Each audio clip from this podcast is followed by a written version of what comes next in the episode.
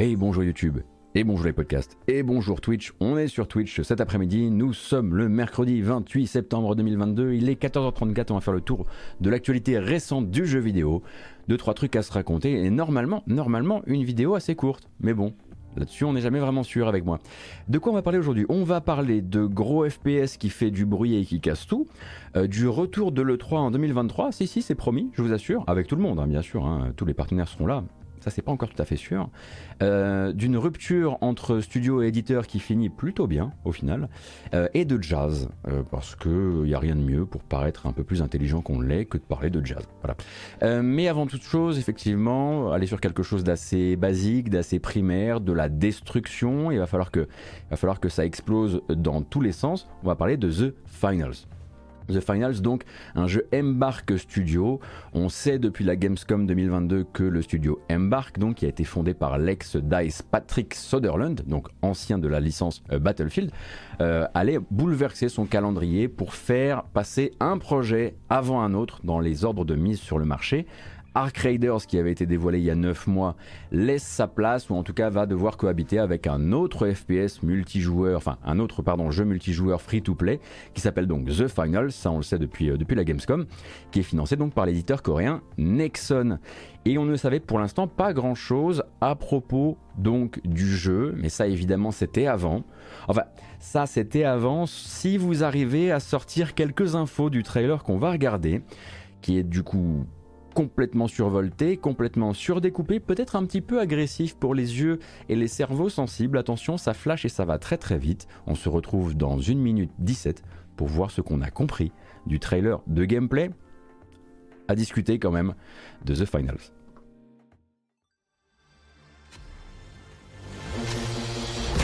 In the finals, if you can see it, our contestants can probably destroy it. The arena has loaded. Here we come!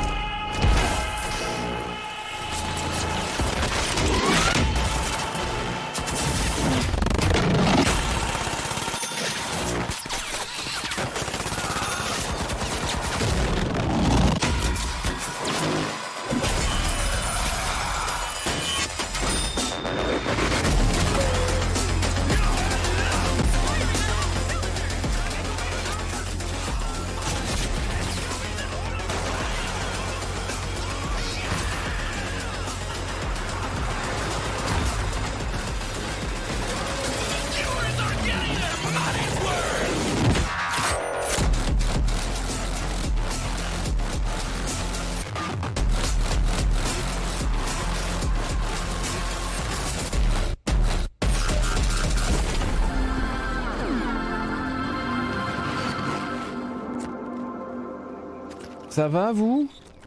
Qu'est-ce qu'on en retient de ce qui vient de se passer?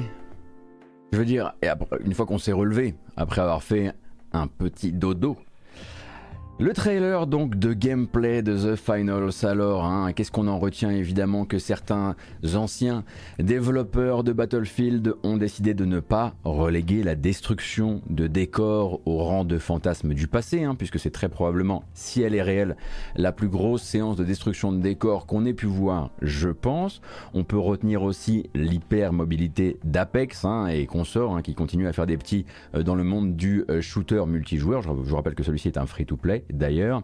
On, se souvient bien sûr aussi du canon à mousse de Prey qui manifestement s'est trouvé une nouvelle maison et servira donc à créer des découverts, je crois, pour les joueurs. Euh, que le concept des mules de Death Stranding, à savoir des livreurs donc devenus drogués à la livraison au point d'en perdre tout sens commun, bah ça méritait manifestement une déclinaison en FPS multi parce que c'est ce que vous avez vu là, hein, ces cartons qu'on voit un peu partout dans la séquence, ce sont les objectifs à voler à d'autres joueurs et à les livrer. Donc c'est un FPS où des livreurs se mesurent les uns contre les autres euh, pour des paquets à livrer. Euh, on retient aussi que le gameplay FPS entièrement retapé à coups de CG, présenté comme du véritable gameplay, gameplay pré-alpha, ça a encore manifestement de beaux jours devant soi, hein, puisque bon bah là clairement il y avait des trucs qui étaient retapés, hein, on, le, va vite s'en rendre compte, puisque vous pouvez vous inscrire et participer à une bêta fermée, inscription sur Steam, hein. il suffit d'appuyer sur le bouton sur la fiche du jeu, la bêta aura lieu demain, et il y a des gens qui vont probablement voir un gameplay qui n'est pas aussi bien emboîté, aussi fluide dans chaque animation, dans chaque destruction, dans chaque truc possible et imaginable que ce qu'on a vu là, et effectivement tout ça ça semble diablement sexy bien sûr si c'est votre truc et si vous n'avez pas été euh, comment dire complètement foutu à terre par bah, les choix de montage de ce trailer hein, qui c'est vraiment des choix de montage qui disent qui disent littéralement peut-être que vous êtes trop vieux pour, pour ce jeu-là. Euh, mais bon, voilà, écoutez, moi c'est ce que j'ai réussi à en retenir en regardant plusieurs fois ce trailer à la vitesse euh, normale.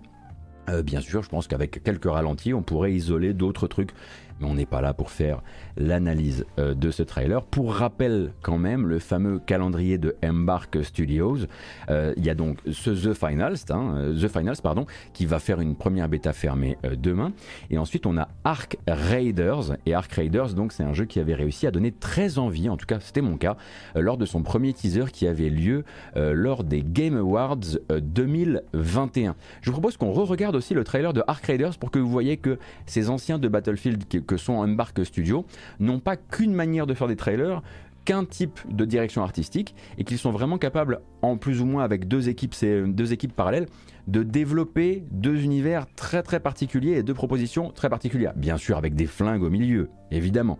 Deux free-to-play, c'est vrai, mais euh, je suis assez surpris de voir un studio qui est capable de proposer deux trucs très différents en termes même de communication. quoi.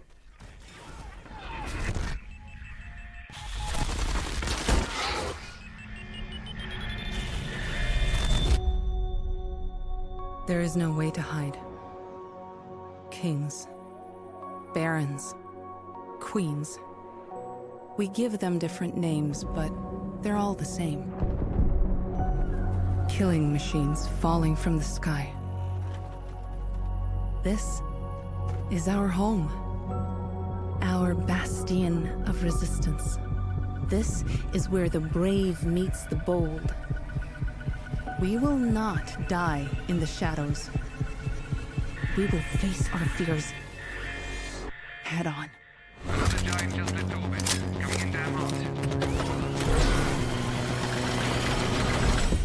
Showtime. Somebody said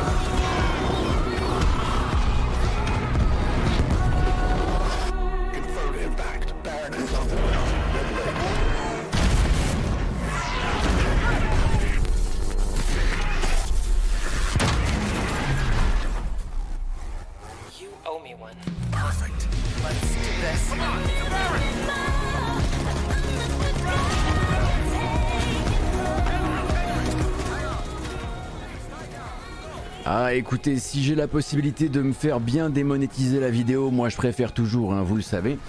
Et effectivement, donc autre ambiance hein, pour Ark Raiders qui avait été annoncé, lui, ça c'est le trailer d'il y a 9 mois. Autre ambiance complètement, avec quelque chose d'assez euh, rétro et un peu désuet, même dans les costumes, dans les armes, dans les designs de drones, etc.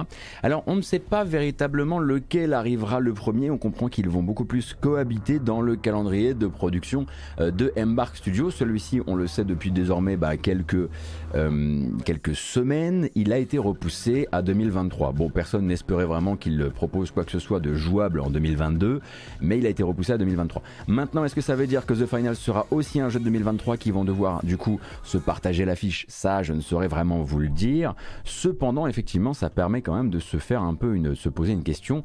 Voilà, combien sont-ils chez Embark Studio? Parce que s'il y a deux, eh, deux free-to-play shooters comme ça qui sont en train d'être développés l'un à côté de l'autre, il faut bien qu'il y ait un certain nombre de développeurs tout de même. Eh bien écoutez, le temps euh, où ils étaient très heureux d'annoncer qu'ils étaient qu'ils avaient dépassé les 50 développeurs. est manifestement assez loin parce que si on vient se caler ne serait-ce que sur le compte de, euh, d'employés LinkedIn, on est déjà au-dessus de la barre des 200 employés. Donc effectivement, vous pourriez imaginer qu'il y a deux équipes de 100, mais c'est pas vraiment comme ça que ça fonctionne parce que lequel est le plus avancé finalement dans son développement, etc., etc., etc. Et du coup, les deux effectivement sont liés par des trailers qui sont tous les deux très pipeaux hein, en termes techniques, je pense. Et de l'autre côté, effectivement, ces modèles euh, free-to-play. Et bien sûr, on espère que tout ça, ce ne soit pas euh, arc-bouté sur des solutions de monétisation trop dégueulasses ou trop, euh, trop métaversielles ou autre bêtises du genre. En tout cas, pour The Finals, il y a la possibilité de s'inscrire sur la fiche Steam pour pouvoir participer à la bêta fermée qui commencera demain et qui finira demain. C'est uniquement euh, la journée de demain. Si j'ai tout bien compris. Hein. Après, j'imagine qu'il y en aura plein d'autres.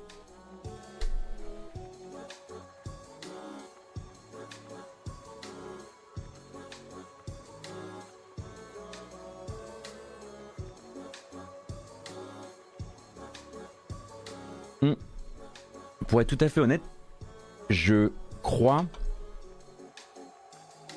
que je suis... Je crois que j'ai envie de jouer à ça.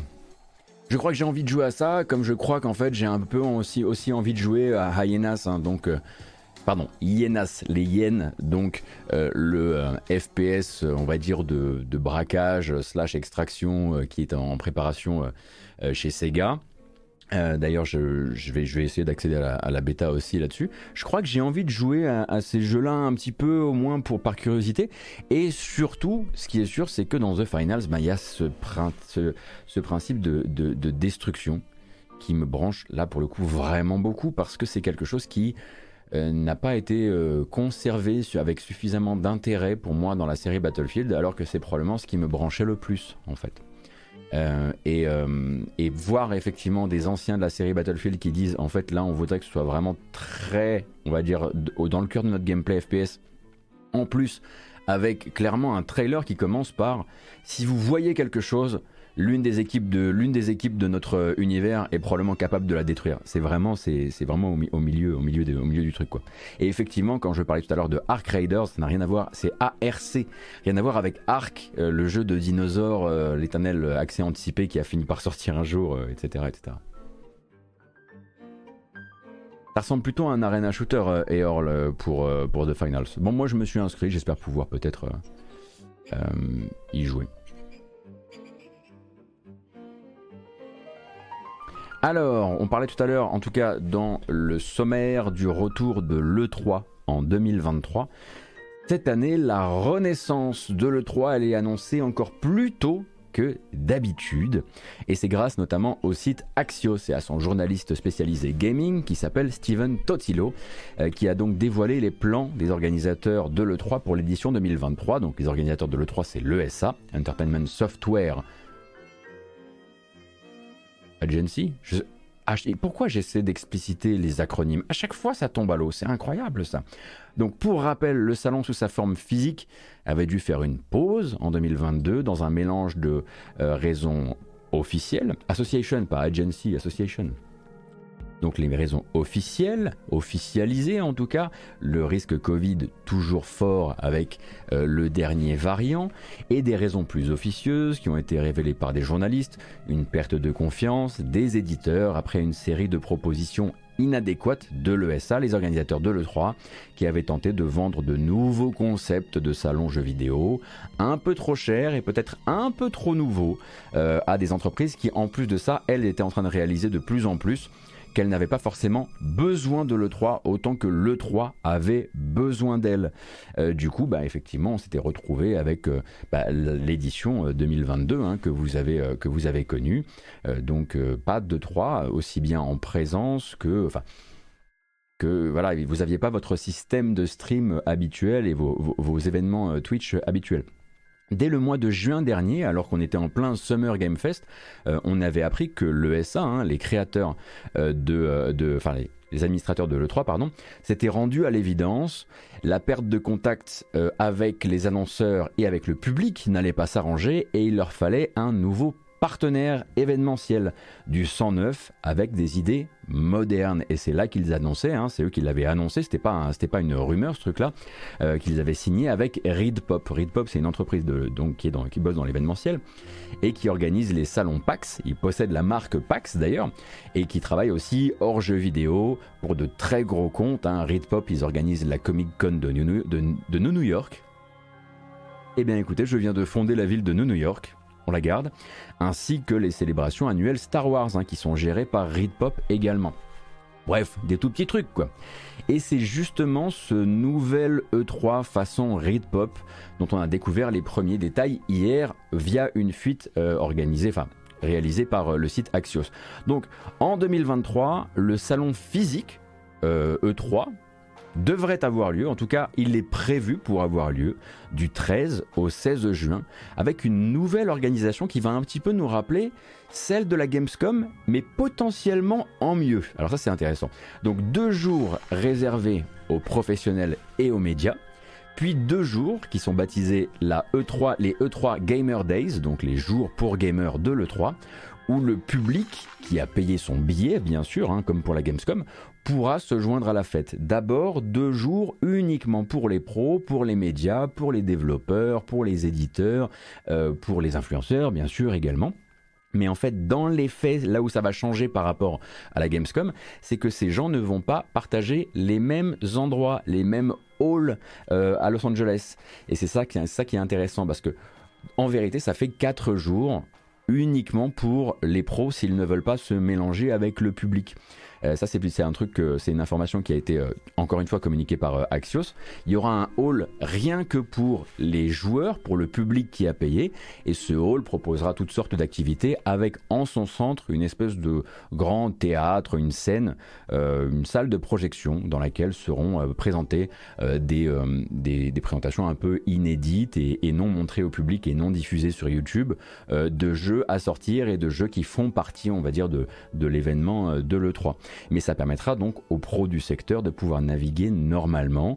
Euh, ce que tout pro du secteur qui a déjà fait une Gamescom ou un E3 à l'époque où ils ont fait rentrer beaucoup beaucoup de public, c'est être une véritable bénédiction euh, quand tu cherches à travailler et que tu n'as pas envie d'éviter des ailes en mousse de cosplay pendant que tu vas d'un rendez-vous à l'autre avec tes petits pieds comme ça.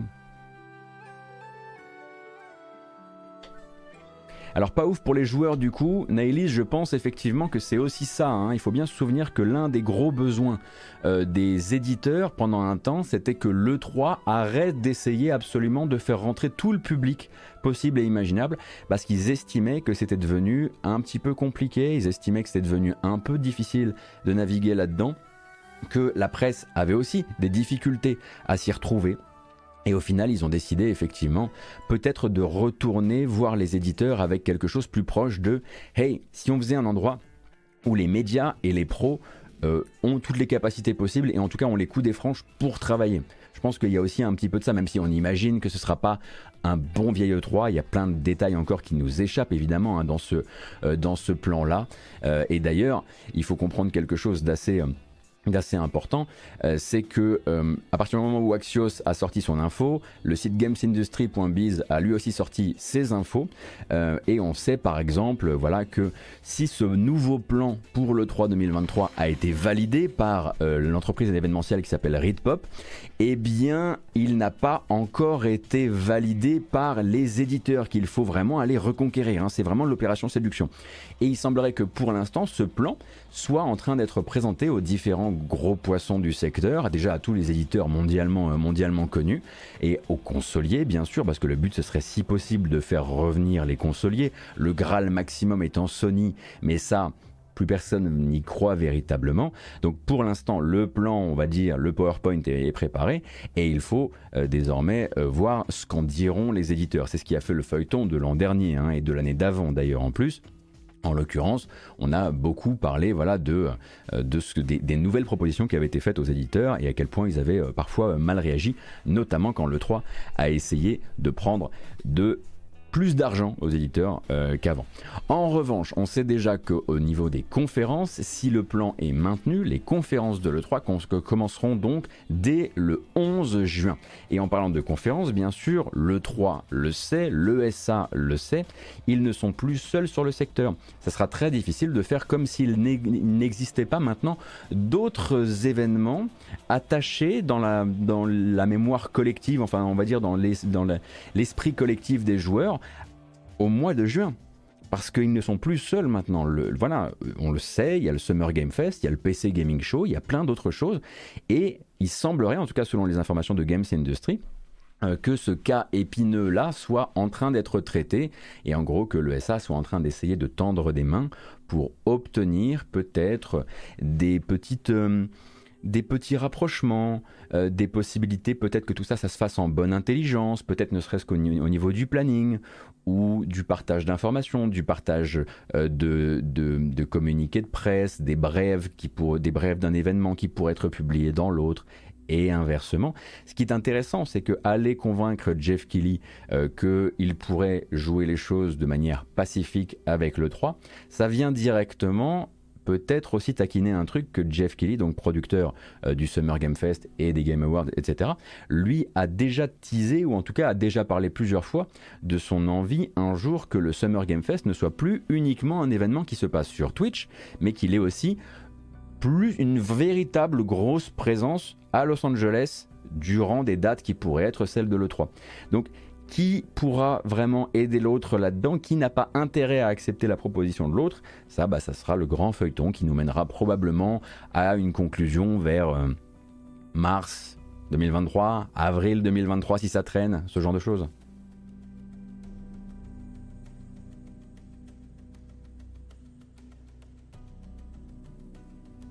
Merci Alniamor pour le follow. Merci Matskas également, ainsi que euh, Zenibuka, euh, Brelock, Legends euh, pour euh, les soutiens. Ça fait très plaisir. Merci beaucoup.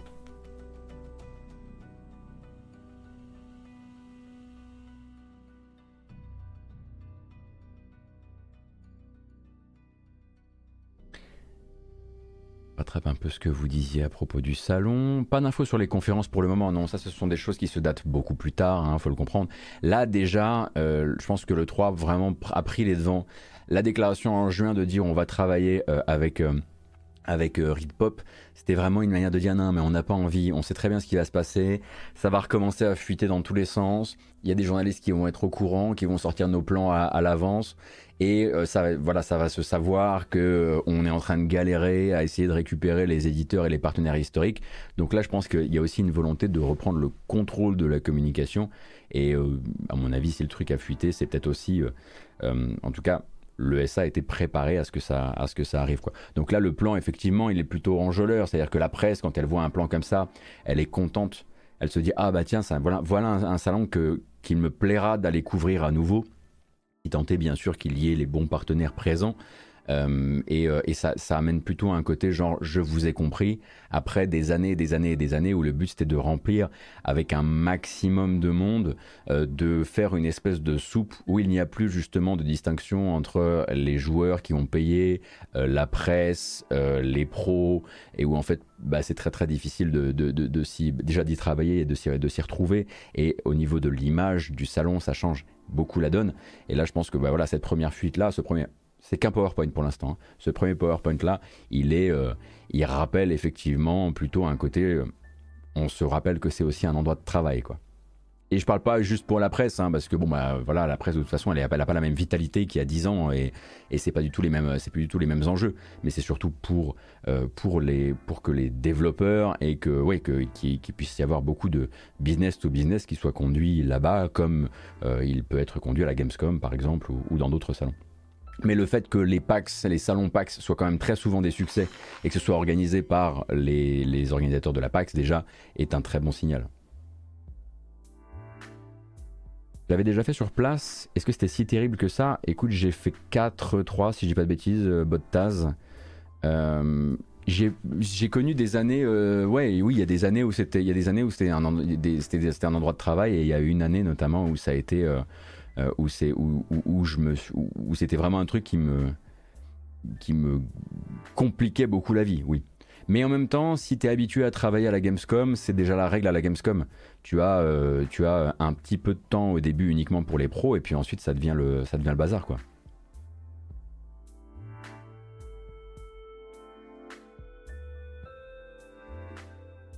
Si Microsoft lâche le 3, ça risque d'être tendu pour eux, comme tu dis, Taleb, effectivement, un an, parce que de toute façon. D'ailleurs, si vous êtes intéressé un petit peu sur comment ça s'est passé, tout ça, comment le 3, qui était avant effectivement le cœur battant annuel du jeu vidéo, est devenu autre chose et a fini par être démodé vis-à-vis des besoins des partenaires, vis-à-vis des besoins du public, etc avec une réponse qui dépasse, eh bien, le streaming a été inventé. Euh, je vous recommande donc un épisode de Jour de Play euh, sur la chaîne de Arte, euh, la chaîne Twitch de Arte, où j'ai fait un, segment de 25 minutes où je reviens sur l'histoire contrariée de l'ESA, de l'E3, avec le public et les éditeurs. Et là, je pense que j'avais fait un truc assez complet à l'époque qui doit encore se tenir, à peu de choses près.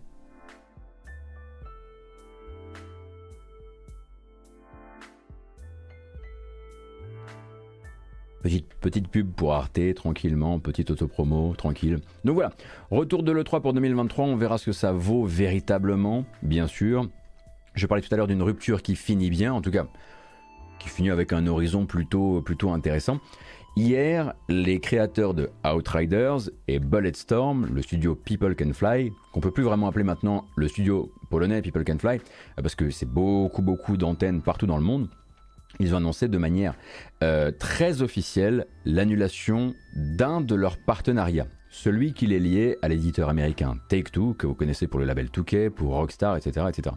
Bref, si vous avez bonne mémoire, vous vous souvenez peut-être que le sujet de ce partenariat, c'était un certain Project Dagger. Project Dagger, c'est un action RPG, a priori à gros budget, sur lequel People Can Fly travaillait en parallèle de la collaboration avec Square Enix sur Outriders, d'un autre projet avec Square Enix, nom de code Gemini, ou Gemini comme vous voulez, euh, ainsi qu'au moins un autre gros morceau en auto-édition dont le nom de code c'est Bifrost, et deux autres petits jeux aussi en auto-édition, l'auto-édition étant l'un des objectifs futurs de People Can Fly. Bref, euh, jusqu'ici, euh, si vous voulez, ce qui se passait, c'est que euh, on connaissait People Can Fly comme étant plutôt un petit studio. Puisqu'on parlait tout à l'heure de l'effectif de Embark, People Can Fly maintenant au niveau monde, avec tous les rachats qu'ils ont réalisés, avec toutes les antennes qu'ils ont ouvertes, c'est quand même 550 personnes réparties un peu partout, en Pologne, certes dans plusieurs pays de l'Est, mais aussi aux États-Unis. Enfin voilà, 550 personnes, ça commence à faire du monde hein, quand même.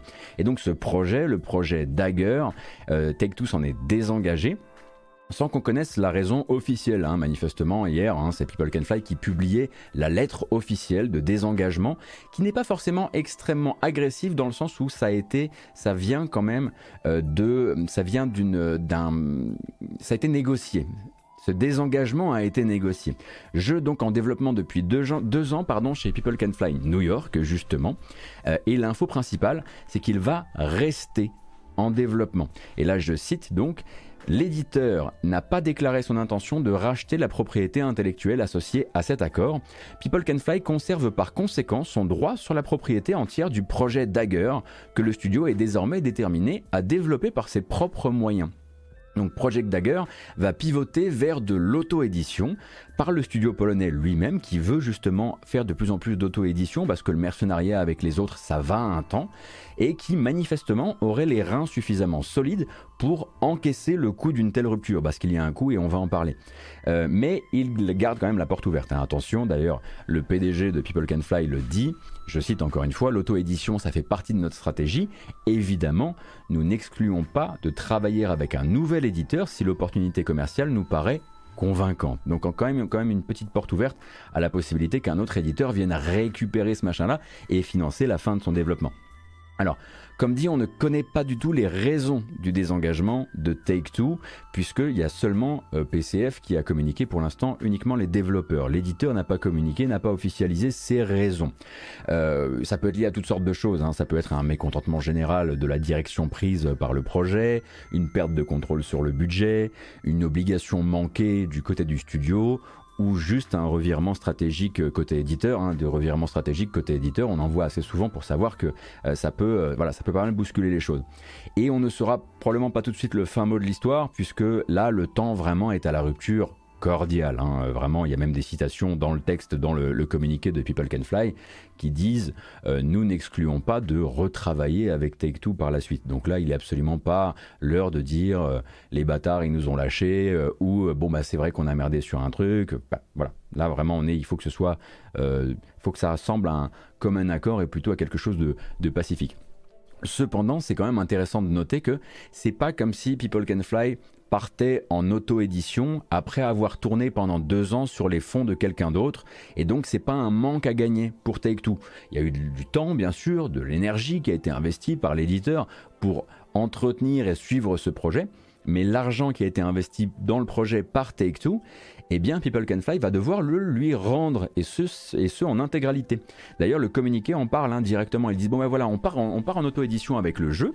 Euh, Project Dagger maintenant, ce sera de l'auto-édition, mais tout ce qui a été investi dans le jeu par Take-Two, on leur doit. Euh, on garde la licence, mais on leur doit cet argent et on compte justement euh, bah, les rembourser grâce aux futurs bénéfices réalisés sur le jeu. Il est plus facile de réaliser des bénéfices sur un jeu quand il est en auto-édition. Donc ça va être le moment où euh, voilà, il va falloir à un moment bah, qu'ils regardent bah, combien c'était censé leur rapporter et qu'ils se rappellent que pendant deux ans, c'est pas eux qui finançaient ce développement ou en tout cas une partie de ce développement. Donc c'est parce que j'ai lu pas mal de trucs sur internet. Plusieurs fois la question est revenue, est-ce que c'est pas un petit peu un braquage quoi que de repartir avec la licence après deux ans de développement? A priori, ça va vraiment, voilà, ça va être euh, géré euh, de bout en bout et euh, personne ne devra d'argent à personne. Take-Two, comme le disait je crois c'était Taleb sur Discord hier, Take-Two n'aura pas gagné mais pas perdu d'argent non plus. Si vous vous inquiétez des finances de Take-Two, éditeur de, GTA. Après c'est peut-être pas dans vos inquiétudes là sur la fin de l'année 2022, ce que je peux comprendre quand même.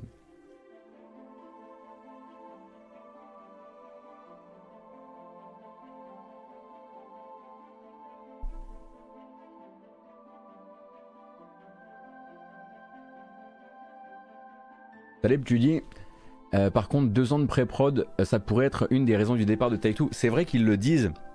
Project Dagger n'est pas entré en production et est encore en pré-production à l'heure actuelle et on cherche à finaliser les boucles de gameplay et les combats, etc., etc. Donc effectivement, ça pourrait être. Après, moi, je voilà, je, je suis pas suffisamment dans le développement de jeux vidéo, puisque j'y suis pas du tout, euh, pour, pouvoir juger de ce genre de choses. Mais j'imagine que les personnes qui développent des jeux vidéo, qui travaillent dans des grands groupes de jeux vidéo sur le chat, ça doit peut-être voilà, ça doit être des valeurs qui ont, qui ont du sens pour, pour vous. Alors, il faut bien que je me souvienne d'un truc, moi. Voilà. C'est bon. J'avais peur d'avoir raté une news, mais c'est bon.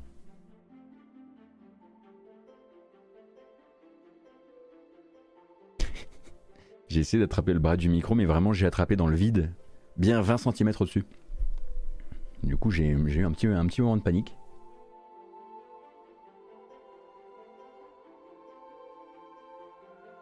Petit glitch, effectivement. Mais oui, effectivement, ça fait quand même beaucoup, beaucoup de projets hein, pour People Can Fly. moi, ce qui me fait vraiment, ce qui me fait vraiment halluciner, c'est, enfin, c'est intéressant ces, news-là parce qu'elles permettent aussi de remettre les choses en contexte et de vous expliquer un peu ce qu'est devenu euh, le studio. 550 personnes, c'est quand même beaucoup de monde. Euh, euh, et, vraiment, quand je parlais de, mercenariat tout à l'heure, voilà, ils avaient, à la base quand même deux projets avec Square Enix, un projet avec Take-Two, trois projets d'auto-édition. Euh, et peut-être encore d'autres trucs hein, dont j'ai pas, j'ai pas forcément connaissance. Euh, c'est, euh, on est loin du, du, studio de 150 personnes basé en Pologne qui faisait son, qui faisait son shooter du moment quoi.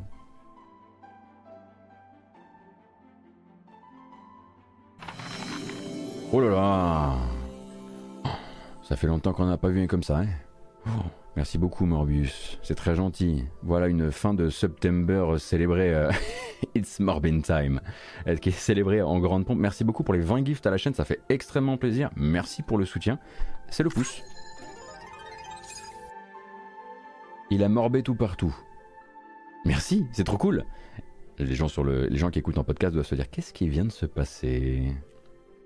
Allez, euh, sujet suivant Netflix annonce la création de son premier studio interne de jeux vidéo.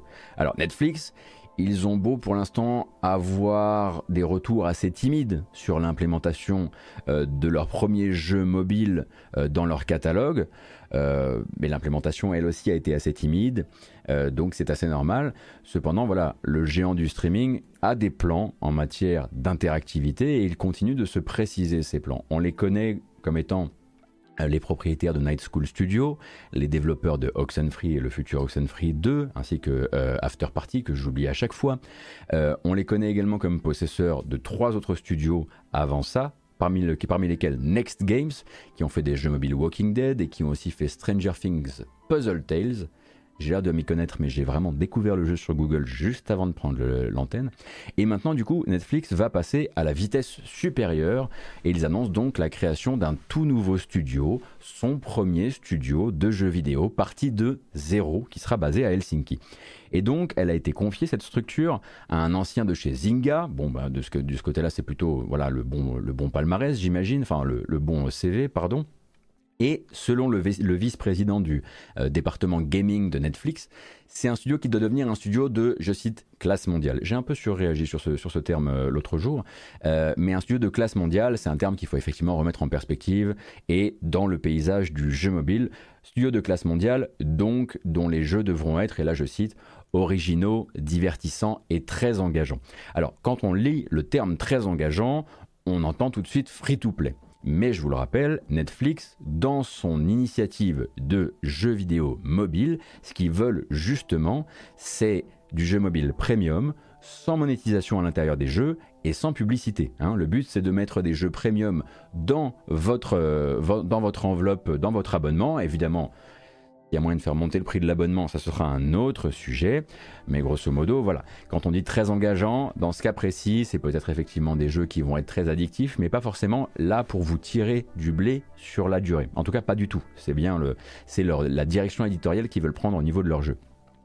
Alors évidemment, euh, ça nous rappelle quelque chose. Hein cette très grosse boîte qui cherche à pénétrer un marché qu'elle ne connaît pas, euh, celui du jeu vidéo, qui utilise des mots comme de classe mondiale, euh, au moment de monter une toute nouvelle équipe. Ça rappelle Stadia Games par exemple, qui est le meilleur exemple, parce que Stadia Games c'est vraiment, voilà, on va monter deux studios, on va prendre des talents, on va acheter plein d'argent dessus, et puis on se retrouve de l'autre côté. L'autre côté était un petit peu, un petit peu sombre. On pourrait penser à Amazon Games aussi, mais Amazon Games c'est plus particulier, puisque voilà, il y a eu des constitutions d'équipes, mais il y a eu d'autres, il y a eu d'autres manières de, d'essayer d'entrer dans le jeu vidéo, et puis surtout à la fin ils ont réussi à sortir quelque chose quand même, et cette aventure-là, elle n'est pas terminée. On sait qu'elle a eu beaucoup de problèmes, il y a eu des enquêtes qui ont parlé de tout ça, mais on sait que voilà, elle est, elle, est encore euh, en cours.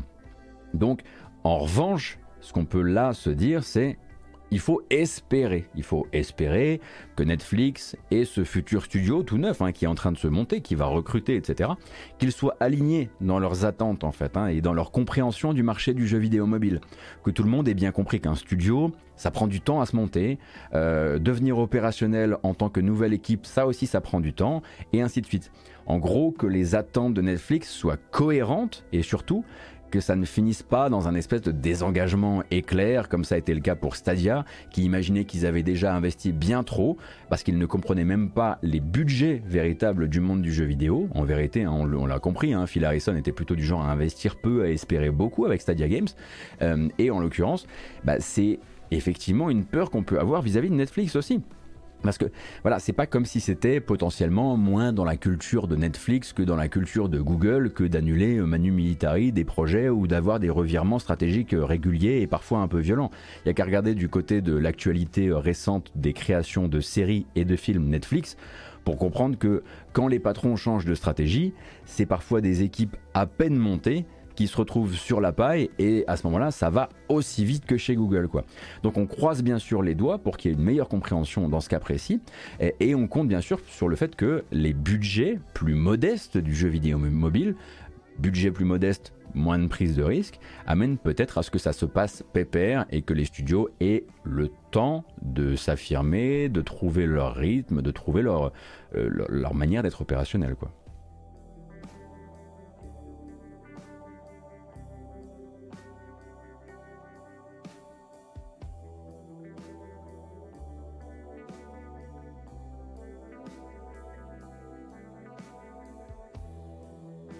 Tu dis, ah oui, euh, le boss, effectivement, de, qui est un ancien de Zynga, est aussi un ancien de Electronic Arts, j'aurais dû le dire tout à l'heure.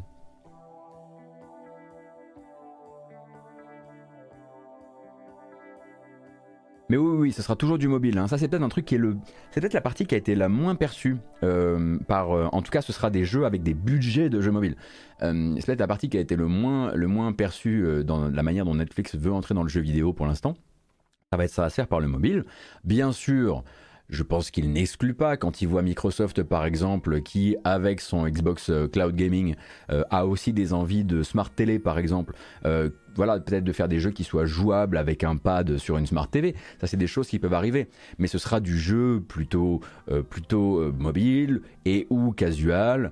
faut pas s'attendre à ce qu'il commence à monter des grosses, grosses structures. Et à la limite, à ce moment-là, c'est même pas forcément tout à fait comparable avec Stadia, qui Stadia voulait quand même avoir un service qui soit plug and play, mais qui fasse des jeux euh, qui auraient pu tout à fait sortir sur console, sur le, sur le marché console, sur le, sur le marché, euh, sur le marché PC.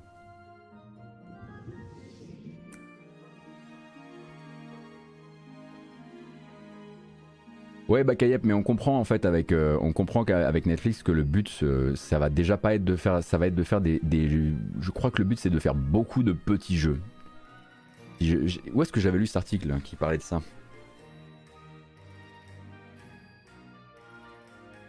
Et il faut pas oublier aussi que euh, effectivement ils parlent, ils disent des trucs un peu fous, genre ouais d'ici la fin de l'année on veut 50 jeux mobiles. C'est pas 50 jeux mobiles qui vont être demandés à leur studio interne. Hein. Il y a aussi beaucoup beaucoup de signatures, de signatures, de signatures de signature pardon, euh, de, de partenariat avec, euh, des, avec, des, avec des jeux. Bah, par exemple, vous avez vu la version euh, mobile d'Into the Breach est arrivée en exclusivité, enfin en exclusivité en édition Netflix.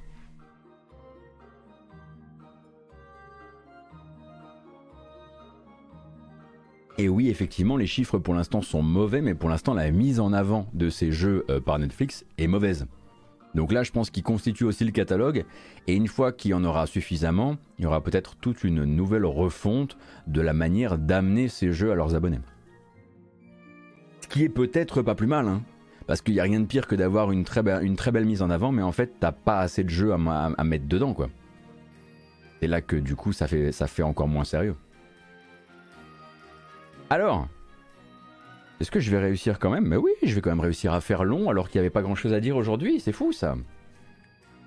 Electronic Arts euh, donc effectivement va présenter aujourd'hui, il est 15h15 mais à 16h Electronic Arts va présenter son prochain jeu, enfin l'un des prochains jeux de son catalogue. Il l'appelle le prochain grand jeu de chasse. Et donc c'est une collaboration entre États-Unis et Japon, entre Electronic Arts d'un côté et Koei Tecmo de l'autre, sous la forme donc de son studio Omega Force. Omega Force, euh, qui euh, entre autres bah, a fait justement du jeu de chasse aux monstres. Et euh, du coup, eh bien, à 16h, là, euh, vous pouvez vous attendre très probablement à ce qu'Electronic Arts dévoile son Monster Hunter. Euh, donc développer, développer non, non, mais pas un jeu de chasse avec, avec une pétoire dans la forêt à tirer sur des, sur des cerfs. Ah oui, ah, ah, oui, vous croyez que j'allais parler de ça ici? Genre The Hunter, machin. Bah non, bah non, bah non, mais pas du tout, pas du tout. C'est pas pareil quand c'est avec des gros marteaux, bah pas du tout. Euh, non, non, a priori c'est un Monster Hunter-like qui arrive. Enfin, en l'occurrence, c'est pas tant un Monster Hunter euh, que un. Comment s'appelle justement la série de, de, de, jeux de chasse aux monstres de, de, Force? Tukiden C'est ça? Ah, c'est Tukiden. Ouais, c'est Tukiden. Bah voilà, c'est cette expertise-là que Electronic Arts va aller chercher. Donc là, en fait, ça va être représenté dans 45 minutes, mais nous, on sera déjà en train de faire autre chose, en l'occurrence. Euh, euh, et, du coup, bah, on en parlera vendredi.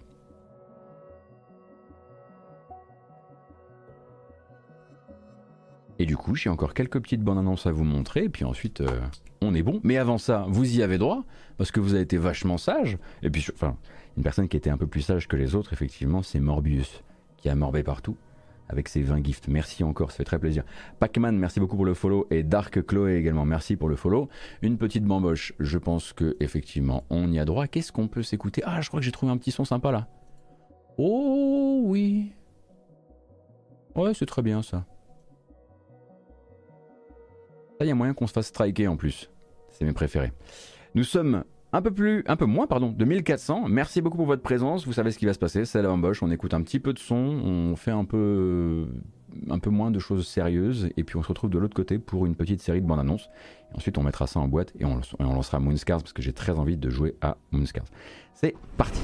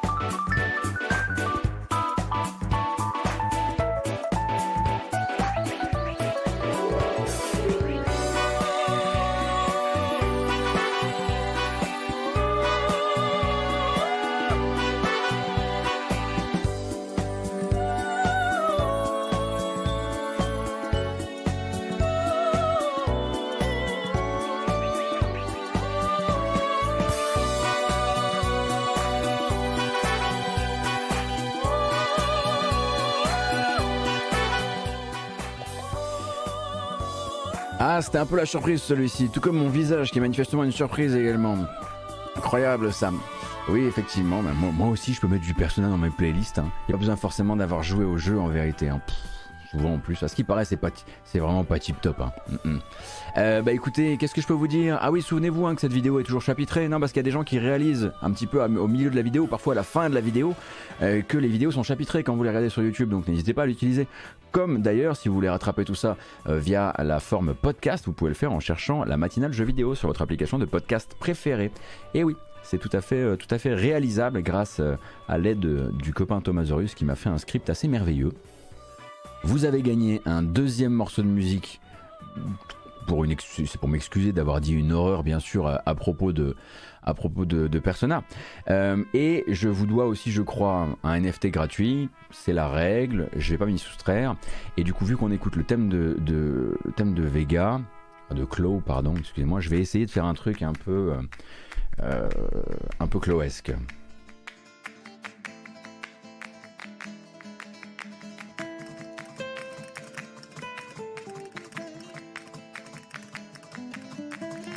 J'aurais peut-être dû faire une grimace parce que là ça marche pas tip top quoi.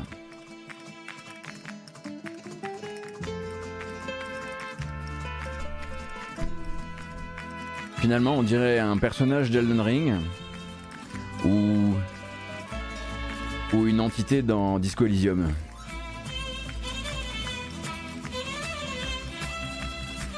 C'est à refaire, c'est à refaire, c'est entièrement à refaire.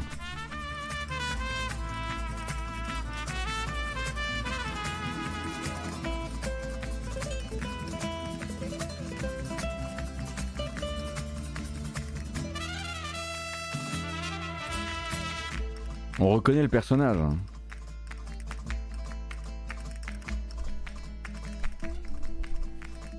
Bref, allez, fini les bêtises. Au revoir Kratos. Il y a du boulot.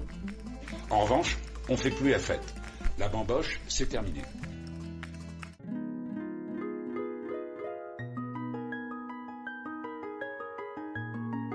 Transition divine. Transition divine, rien, aucun regret. C'est donc l'heure de regarder quelques bandes annonces liées à des dates, des dates qu'elles soient proches de nous ou un peu, moins proches de nous. Celle-ci est vraiment très proche puisque c'est littéralement bah, maintenant. Euh, maintenant quoi? Eh bien maintenant les outils de modding pour Metal Hellsinger sont disponibles, ou en tout cas un template de base pour le modding. Ce qui permettra aux joueurs qui ont déjà un petit peu retourné Metal Hellsinger sur la partie métal de peut-être venir y brancher la musique qui les intéresse. Et du coup Funcom et le studio se sont dit bah le mieux c'est peut-être de donner un exemple et ça nous donne cette bande-annonce là. Cold and ice and despair. Unknown didn't care though.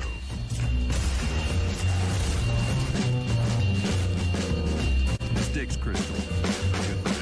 Cambion starts the murder parade.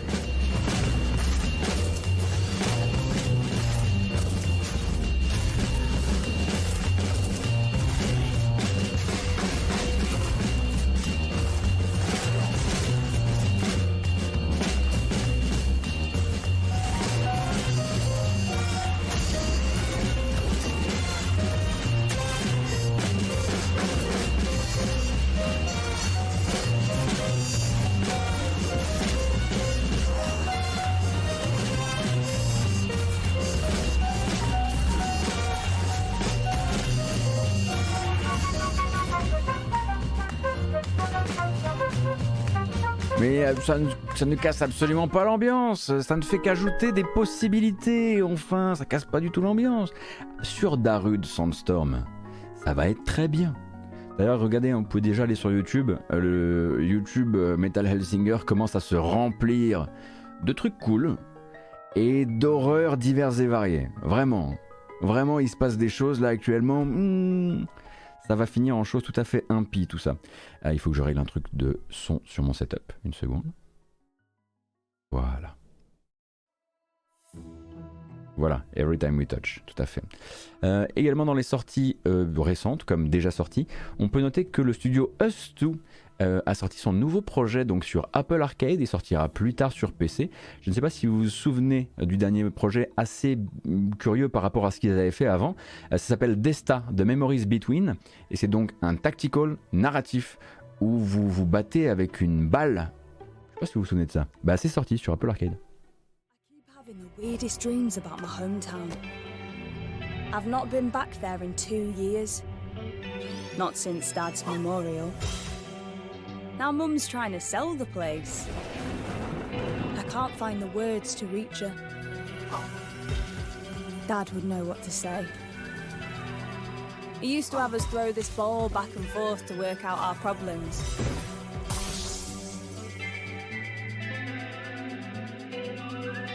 So you came back, Desta, after all this time? You can't just show up and expect everything to be normal. I'm sorry. I should have kept in touch.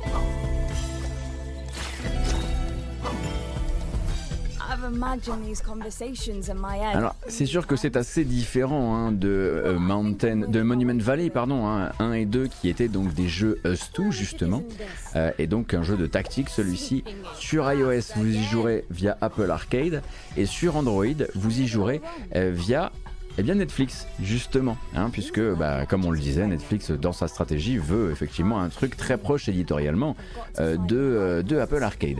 Euh, et c'est sorti, bah, écoutez, il y a quelques heures euh, à peine. Et il me semble qu'il y a toute une espèce de dimension, euh, on va dire, fantasmée dans les combats qui sont en fait, des, qui sont en fait des, des, discussions ou des souvenirs que le personnage va revivre et va régler des histoires. Et je crois que la balle symbolise aussi pas mal de, de mauvaises pensées ou de choses qui se sont mal, qui sont mal déroulées. Je vous rappelle donc le titre du jeu et ça s'appelle euh, euh, non, pas Us2, Us2 c'est le studio, pardon. Desta. Vous cherchez Desta, D-E-S-T-A, et euh, le sous-titre c'est The Memories Between. Voilà. alors, je ne l'ai que via Netflix sur iOS, mais pourquoi je l'ai vu attaché à Apple Arcade alors? J'ai encore bu? Comme la dernière fois? Non. Il n'y avait pas des problèmes au sein du studio Us2. Alors, vous avez, vous avez bonne mémoire. En fait, il s'agit de l'ancien, euh, homme fort de Monument Valley chez Us2 dans son nouveau studio qui a été effectivement épinglé. Ça, c'est mon voisin qui perce, d'accord, qui a été épinglé euh, par une vidéo de People Make Games qui parlait, euh, qui parlait de ça. C'était bel et bien mon voisin et une perceuse, ok? Ouais, j'espère, ouais. 21 octobre, ce sera la sortie de Gotham Knights. Et du coup, Gotham Knights en a, en profité, pardon, pour euh, préparer un peu le terrain pour les joueurs PC, parler un petit peu des features spéciales euh, liées à la version PC avec le support de fonctionnalités que vous ne pouvez pas avoir sur console et ça donne une nouvelle bonne annonce. On les regarde pas toutes, on regarde euh, franchement de ce jeu-là, on a dû regarder une sur trois. Ça va, ça va. If you're watching this, I'm dead. Protecting Gotham is a difficult endeavor. One that Bruce knew you would face. I know you'll keep Gotham safe. Good luck.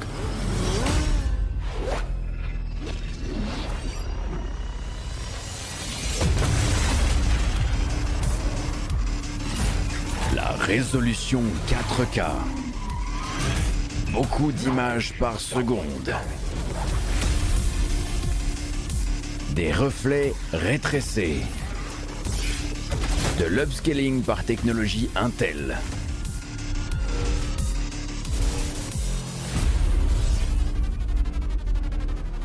Gotham is in good hands.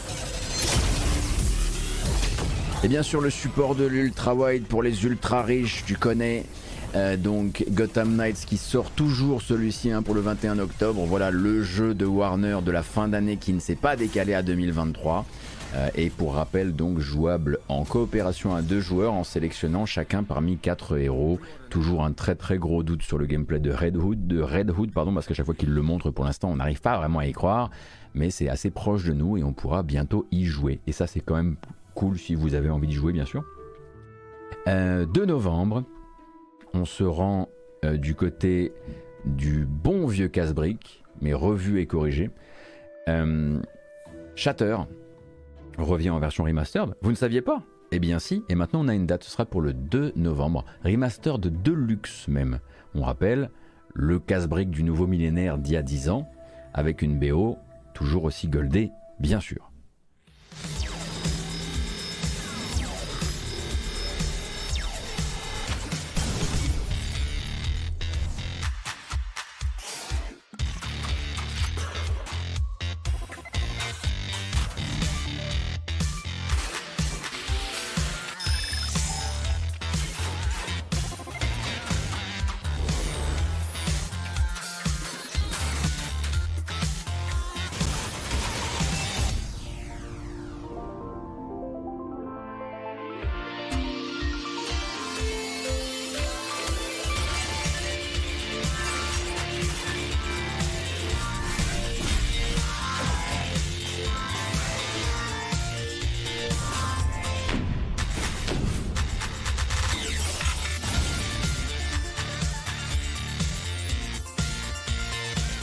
vous a bien vu la liste des plateformes, car oui, ça sort, je le disais, le 2 novembre au prix de 9,99$.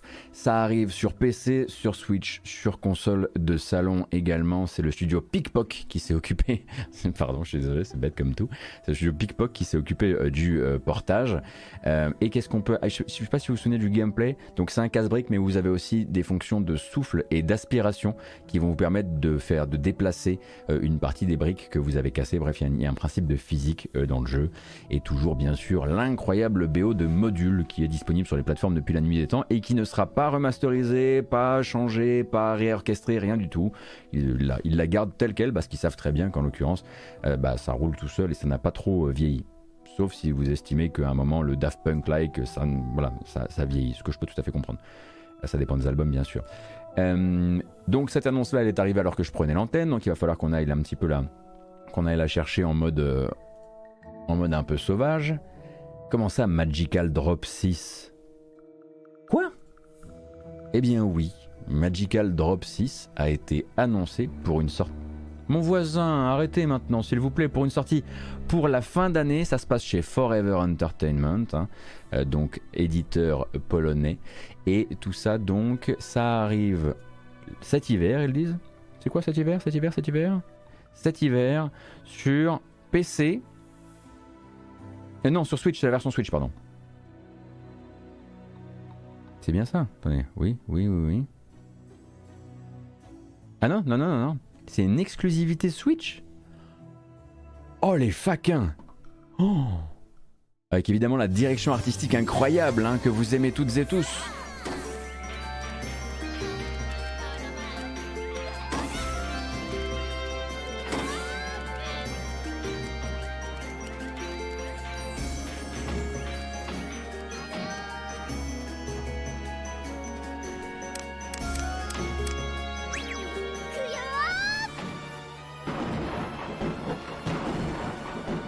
Ah, vous ne connaissez pas Magical Drop? Oui, pour vous, ça doit être une première. Renseignez-vous cependant, hein, parce que Magical Drop, c'est quand, même une, quand même une véritable institution, et ce, malgré la DA.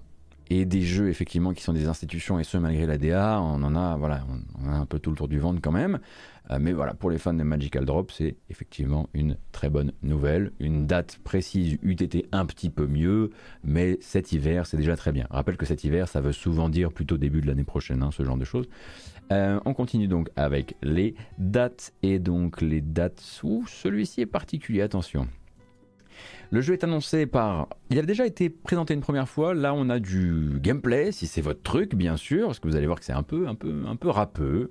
Euh, c'est édité par Calypso, et donc je vous fais l'histoire de The Inquisitor, parce que c'est la première fois que je lisais l'histoire du jeu, avant ça je n'étais pas au courant. Donc c'est une histoire parallèle euh, qui serait bouleversée en fait par rapport à notre histoire par la survie de Jésus après sa crucifixion. Ce qui est déjà effectivement, voilà, ça prend une histoire.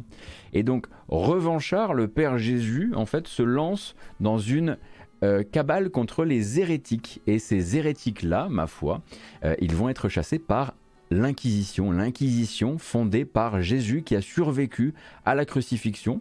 C'est un jeu qui s'appelle donc The Inquisitor parce que vous allez jouer l'un de ces inquisiteurs qui s'appelle Mortimer, non pas Mortimer mais Mortimer, et donc vous êtes au service de Jésus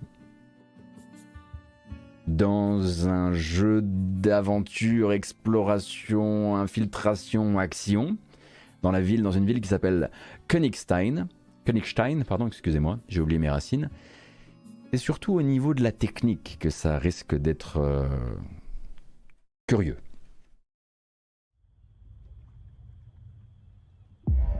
Fifteen hundred years have passed since Christ broke the cross they nailed him to.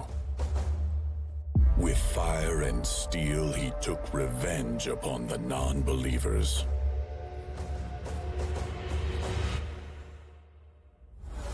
Now, God's Inquisitors keep this world on a leash. No secrets stay hidden from them, and no sinners can avoid their punishment. J'ai peut-être oublié de vous dire que ça vous laisse la jouer un tout petit peu, en tout cas sur ce trailer, second degré. Est-ce que le jeu le sera vraiment? Mais comme vous voyez, on est sur un Assassin's Creed slash Witcher sans le budget chez Calypso Media attendu pour la fin de l'année 2023.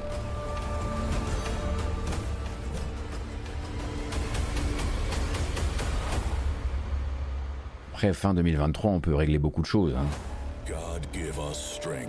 Pas le budget, mais on peut... incroyable, incroyable bande-annonce. Je ne pouvais pas ne pas vous la montrer. Alors la personne sur le chat qui a écrit on dirait du Spiders, oh, faut acheter les lunettes. Hein. Ah non, ah non, ah ça, ça c'est pas vrai ça. Ça c'est alors ça en plus il y a vraiment un studio qui avec des budgets limités s'est créé d'incroyables trompe-l'œil. Oh non, non non non, non non recevable. Ça c'est time out. Hein. Alors pas de time out euh, sérieusement, mais ça vaut ça vaut time out. Euh, on continue avec euh, un jeu qui est revenu du fond des âges pour, juste prévenir du fait qu'il était encore là, toujours vivant, toujours debout, et ce malgré le fait qu'à la base il était prévu pour une sortie en 2021.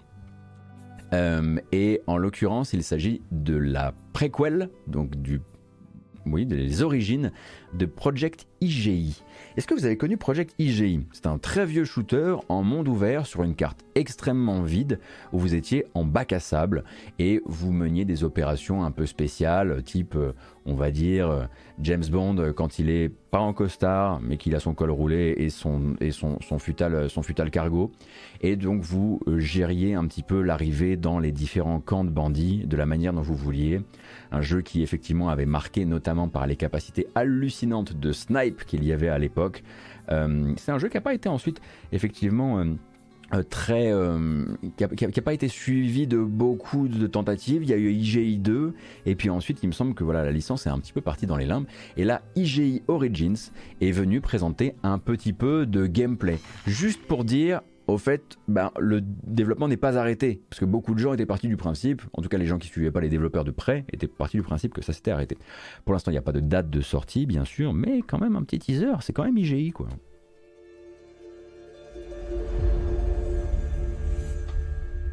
You can give a man a gun and make him your weapon. But some men, even unarmed, are like the edge of a knife. You must learn to wield them, to sheathe them when you need.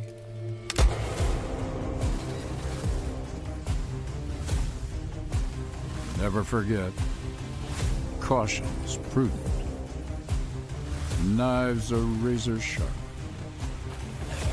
Sometimes you need to help discriminate friend from foe.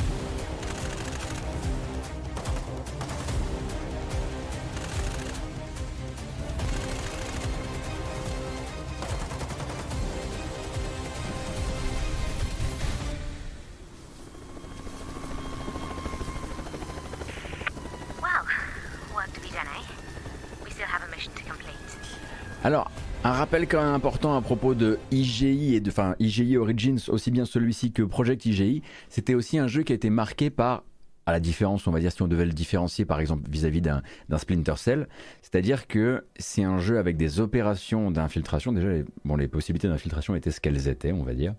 Euh, mais surtout, c'était un jeu qui était calibré aussi pour que quand le plan tourne mal, comme dans n'importe quel James Bond en fait, eh ben ça devienne du spectacle. À l'époque, ça ne faisait pas trop de spectacle parce qu'il n'y avait pas, voilà, techniquement. Enfin, je vous laisse regarder des vidéos de Project IGI, le premier en tout cas.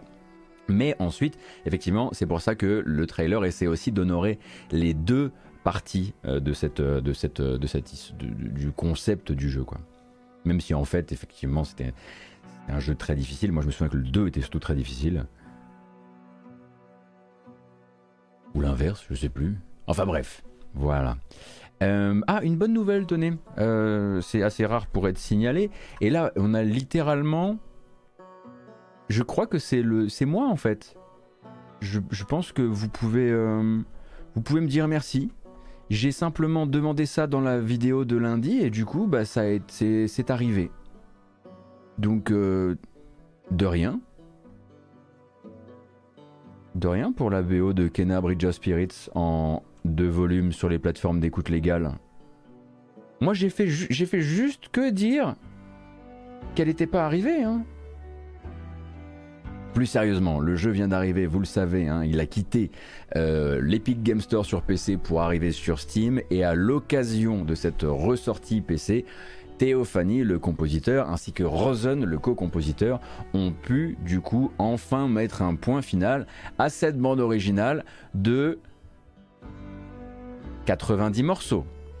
On comprend du coup pourquoi la production de cet objet a été un peu long Bien sûr, hein, parce qu'il a fallu demander de l'aide, on imagine, pour réempacter tout ça. 90 titres, c'est assez immense. Et il y a là-dedans plein, plein, plein de choses, puisque comme vous le savez, c'était vraiment une très, très, très belle BO, euh, Kena Spirit. D'ailleurs, il y a déjà des morceaux qui sont arrivés, qui sont allés se mettre euh, dans, la, euh, dans la playlist de la matinale, enfin de la grâce matinale, soyons un peu sérieux. Euh, et du coup, que Bandcamp ou déjà sur Spotify, Deezer, etc. Non, non, c'est sur toutes les plateformes. C'est ça qui est cool.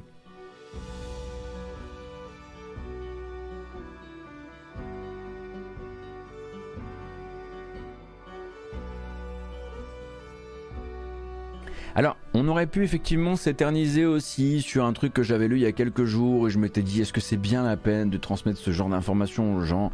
La fin d'année est déjà compliquée de chez compliqué. Est-ce qu'ils ont vraiment besoin de savoir que oui, bien sûr que Player Unknown, Brendan Green, le créateur de PUBG, avec son nouveau studio, il fait un jeu sur la blockchain? Bah voilà, maintenant vous le savez. C'était à prévoir. Bah oui, bien sûr. Tu te barres de chez Krafton, euh, tu dis que tu vas faire ton propre truc, tu commences à prononcer des mots comme métavers, et puis derrière, c'est sûr, oui, bien sûr que c'est sur la blockchain. Évidemment, on verra ce qu'il en fera, bien sûr, hein, si ça se trouve, il pourrait bien trouver une utilité ou un truc qui soit gaming compatible, euh, sait-on jamais. On attend toujours la personne qui trouvera un truc où on dira Ah Pas si con, cette fois-ci. Bon, jamais. Pas fermer la porte au truc, quoi. Bon, pour les gens qui sont en podcast, j'ai quand même fait une petite grimace. Alors, eh ben j'ai terminé pour aujourd'hui. On va mettre ça en boîte et on va aller tranquillement lancer un petit Moonscars. Allez. Oh, je vais devoir couper la BO de Mafia. Eh ben non. Non, pas cette fois. Cette fois, on va se faire des, des, des au revoir tout doux. Ça nous changera. Donc merci évidemment pour votre présence hein, sur cette, euh, cette rediffusion YouTube. J'espère que la couverture de l'actualité vous a plu. Je vous donne rendez-vous pour la prochaine couverture de l'actualité sur Twitch. Ce sera vendredi à 14h. Moi, jeudi à 14h, je serai là aussi, mais plutôt pour jouer euh, à des jeux vidéo. YouTube, on te rappelle les bases, bien sûr. Si tu veux soutenir la chaîne et si tu veux soutenir ce qu'on fait ici, le mieux c'est utip.io slash gotos. C'est comme un Tipeee ou un Patreon et moi je suis chez Utip. Évidemment, je remercie les gens qui euh, ont suivi ceci sur Twitch, qui ont décidé de s'abonner, qui ont décidé de suivre la chaîne et qui sont peut-être passés sur Utip également. Merci aux tipeuses et aux tipeurs. Et, et, et, et bah c'est tout, bien sûr, c'est tout. Euh, nous, on reste en live en revanche parce qu'on va jouer. Prenez grand soin de vous et euh, à très bientôt. Salut